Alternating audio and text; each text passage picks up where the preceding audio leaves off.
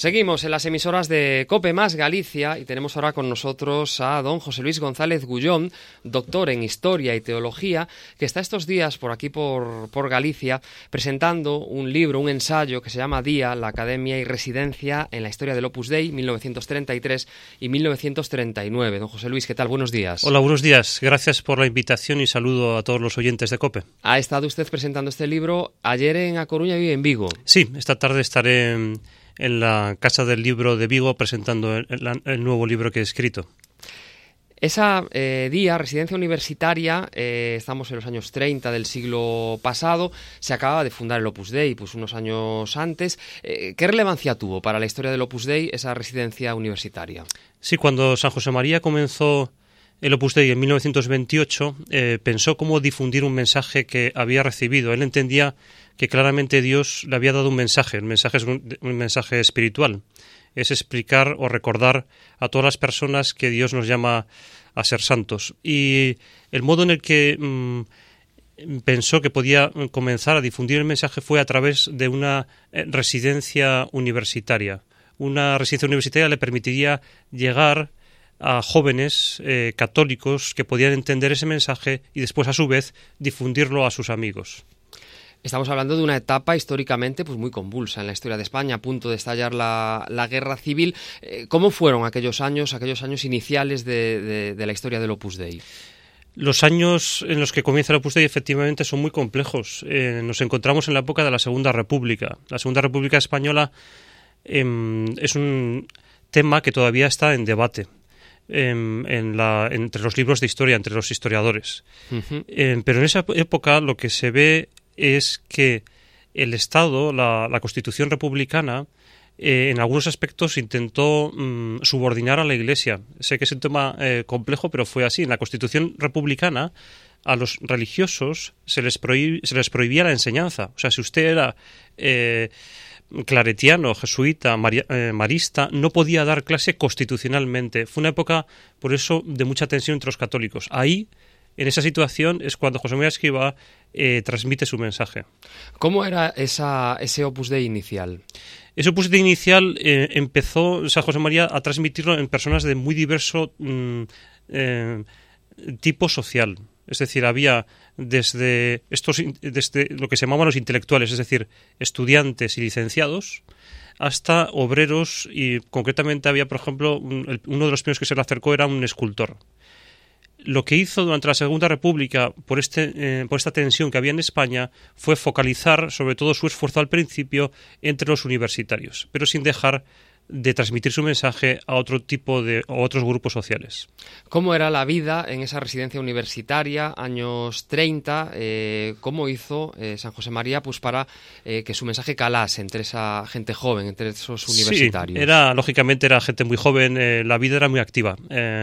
tenían, tenían, por supuesto, su, los residentes de la residencia estudiaban en sus habitaciones, hacían excursiones, hacían, se movían. ¿no? ¿Cómo hacía San José María? Fundamentalmente transmitía eh, vibración. Era, eh, he estudiado, he buscado mucho por qué un amigo invitaba a otro amigo a conocer a un sacerdote. Si estos eran ya católicos y conocían a muchos sacerdotes. Eh, lo, habitual era que eh, un amigo le dijera a otro, he conocido a un sacerdote muy simpático, te lo tengo que presentar. Y el otro le respondía, pero yo ya conozco a mucha gente, a muchos curas. Y decía, no, no, no, este te lo tengo que presentar. Así es como realmente San José María conoció a muchos de los primeros que se acercaron a él. Era una persona que calaba hondo, ¿no? Sin duda. Eh, había, además de una vibración externa, eh, los que estaban con él se daban cuenta que tenía eh, una realidad interna, es decir, te transmitía, te daba a Dios, daba paz, daba alegría.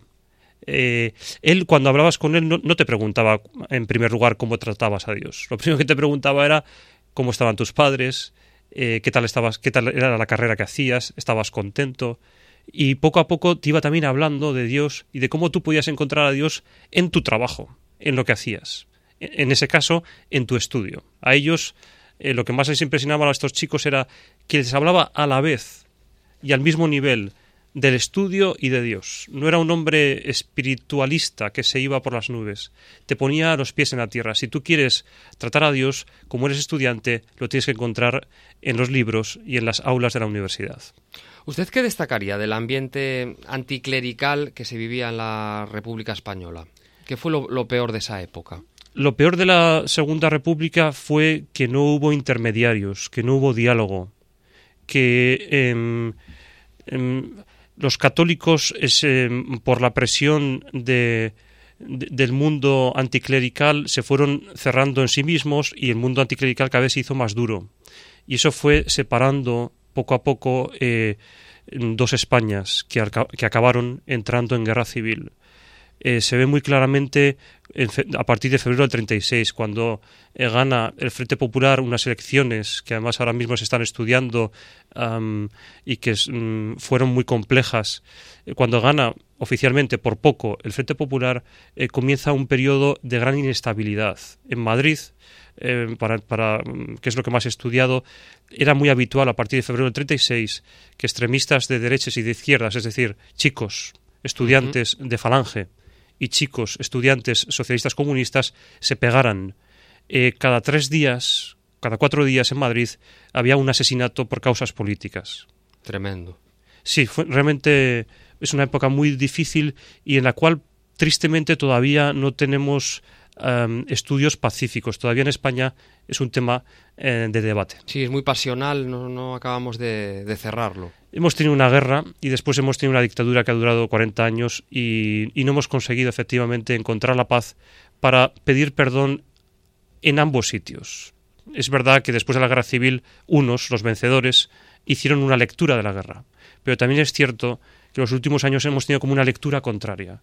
Y está llegando el momento en el cual eh, hagamos una lectura en la cual veamos que la represión fue dura antes de la guerra y durante la guerra en ambos sitios, que no es una guerra de buenos y malos, sino que es una guerra trágica y que tenemos que superar, si es el caso, pidiéndonos perdón. ¿Cómo influyó eh, los acontecimientos, la, guerra civil en esa residencia universitaria de la que estábamos hablando y de la que habla este libro eh, Día, la Academia y Residencia en la historia del Opus Dei? Sí, es, em, es una de las cosas bonitas que me he encontrado. El libro lo he hecho eh, sobre todo con las cartas de los residentes y de los amigos y un diario que escribían cada día en la residencia. Entonces, lo que me he encontrado es que San José María a ellos les decía a estos estudiantes, vosotros podéis tener el pensamiento político que queráis. Eh, y yo lo respeto, no me voy a meter ahí. Lo que os voy a explicar aquí es, uno, que tenéis que hacer vuestro, vuestro estudio con seriedad. Para vosotros estudiar es vuestra profesión, por lo tanto es una obligación grave. Y dos, os voy a explicar un camino para encontrar a Dios. Eh, y en ese sentido, lo, lo, que se ve en el diario de la residencia es que dentro de la residencia, como estaba entre comillas, prohibido hablar de política en las reuniones colectivas, en el café, después de la, después de la comida, eh, el ambiente es un ambiente sereno eh, que un poco como que cierra los ojos, o mejor, eh, se sitúa con calma frente a lo que hay fuera. O sea, me he encontrado casos de estudiantes que, me acuerdo de, de, un día en el diario que dice, venía por la calle, un estudiante dice, venía por la calle. Me he encontrado un estudiante de 18 años asesinado en la calle. He pasado junto a él llego a la residencia y ahora estoy estudiando fisiología humana. Era un estudiante de medicina. Eso demuestra, por una parte, lo trágico, lo duro de, la guerra civil y por otra parte también el ambiente que José María Escriba quería crear de paz, ¿no? de convivencia dentro de un ambiente social externo muy, muy difícil. ¿A quién va dirigido este, este libro? En realidad lo he dirigido a dos públicos. Por una parte, a personas interesadas en la vida de San José María, en la vida del Opus Dei, es decir, personas que tienen algún conocimiento o quieren saber más. No es un libro solamente para miembros de, la obra del Opus Dei, pues a cualquier...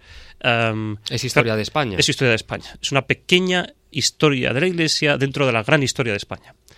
Eh, pero no solamente eso lo he escrito para gente, digamos, que quiera estar interesada en el Opus Dei, sino también para el mundo académico. Es decir, también yo soy historiador de profesión, he hecho una, tesis en historia y mi libro no es apologético, no defiendo a nada o no ataco, no ataco a nada. Sencillamente explico eh, con fuentes, con datos, lo que pasó. Esta tarde estará en Vigo presentándolo. Esta tarde tendré la suerte de estar en la Casa del Libro a las eh, siete y media de la tarde para presentar este nuevo libro. Sí. ¿Y qué tal estamos tratando en Galicia? ¿Le gusta Galicia? Eh, llegué hace cuatro días y me voy ya mañana y ya estoy llorando por lo bien que me lo he pasado. José Luis González Gullón, doctor en Historia y Teología, miembro además, miembro ordinario del Instituto Histórico de San José María Escribá. Muchísimas gracias por estar con nosotros, por hablar de este libro, Día, la Academia y Residencia en la Historia del Opus Dei 1933-1939. Muchas gracias a la COPE.